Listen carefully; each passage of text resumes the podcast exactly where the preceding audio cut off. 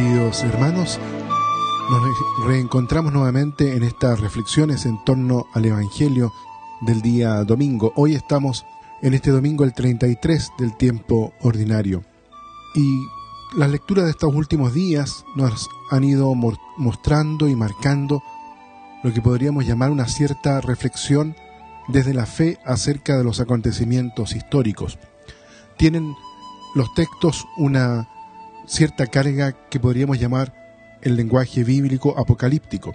Sin embargo, antes de entrar en la reflexión, quisiera decir en forma breve una pequeña diferencia en relación al pensamiento y la comprensión que tiene la Sagrada Escritura de la historia, en contraposición al pensamiento que era el común del tiempo cuando estos evangelios fueron escritos, me refiero a la mentalidad griega, que para ellos el tiempo tiene un carácter cíclico.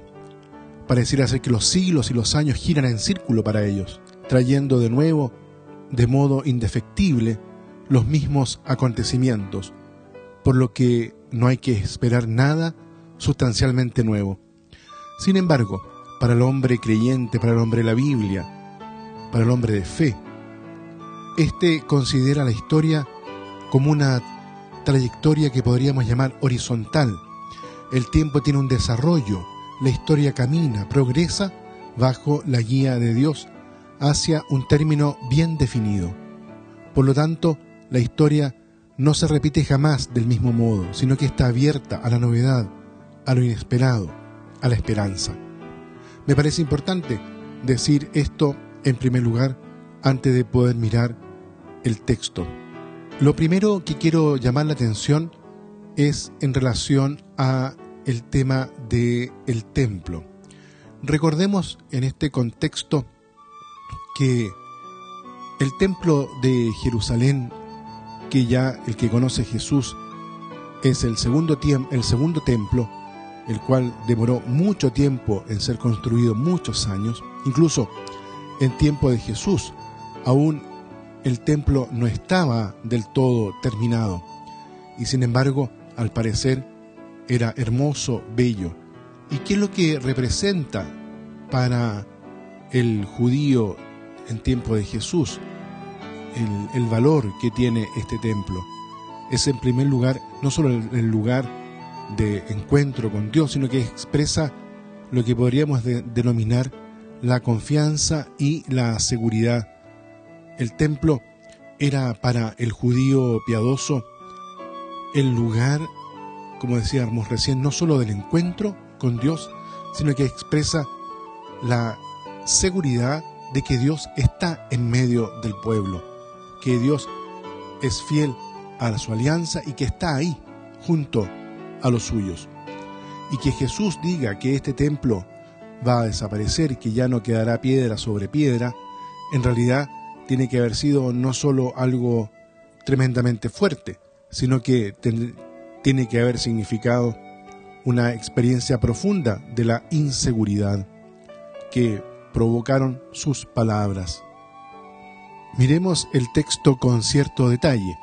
En primer lugar, nos damos cuenta que Jesús no responde exactamente a la pregunta que le han hecho sus discípulos, se refiere ciertamente al futuro, pero no para descubrirlo en todos sus detalles, sino únicamente para indicar aquellos peligros que se avecinan y advertir a sus discípulos que estén preparados. Le dice en primer lugar que no hagan caso de los falsos mesías, pues estos hombres se levantarán para proclamar el advenimiento de los tiempos mesiánicos, pero no anunciarán el reinado de Dios tal y como Jesús lo entiende, sino más bien como una reivindicación política de Israel. En segundo lugar, nos muestra que las revoluciones que han de venir no son aún la señal del fin, pero no dice de qué fin se trata. Posiblemente se refiere al último fin, al fin del mundo. Antes del fin, sin embargo, los discípulos de Jesús serán perseguidos por judíos y gentiles, y sus padecimientos durarán durante el tiempo de persecución, serán un buen testimonio en su favor cuando llegue el juicio final. Jesús, por lo tanto, quiere ahora inspirar confianza y dar ánimo a sus discípulos. Si ellos han de ser llevados ante los tribunales y por su causa es lógico que Jesús no los abandone en esta ocasión. Por eso les promete ser Él mismo su abogado y darles aquella sabiduría que van a necesitar. Se refiere, en el fondo, al Espíritu del Padre, al Espíritu Santo. Esto no quiere decir que saldrán ilesos de los tribunales humanos, pero sí que su causa, que es la misma causa de Jesús, reportará una victoria moral y el Evangelio se entregará a todo el mundo.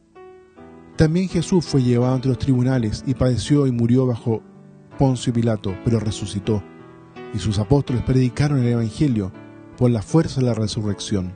De nuevo se afirma que la persecución y el odio estarán en realidad como trampa para todos los cristianos, los hombres de fe, incluso que serán traicionados por parientes y amigos.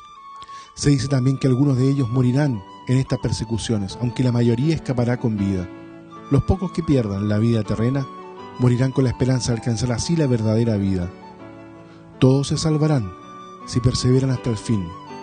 En definitiva, queridos hermanos, este texto del Evangelio de este domingo de Lucas viene a ser una palabra de aliento. Ni un cabello de su cabeza se perderá. La capacidad de aguante debe ser entendida no como un victimismo, sino como alegría en el martirio debe ser entendida como paz en la hora de la disidencia. Deseo dar la vida por el Señor. Aunque el templo haya sido destruido, Dios, sin embargo, no deja de construir su reino. No permite que su pueblo reunido por Cristo ahora sea presa del pánico. Muy bien, queridos amigos y hermanos, vamos a dejar la reflexión hasta aquí. Y como lo decíamos recién, la invitación de, estos últimos días de las lecturas al final del ciclo litúrgico son una invitación a la confianza en el Dios de la vida, en el Dios de la alianza. Confianza de la cual Jesús no solo es modelo, sino que nos regala ese espíritu a cada uno de nosotros para que lo podamos vivir y la podamos prolongar en nuestra propia existencia. Que Dios los bendiga a todos y a cada uno.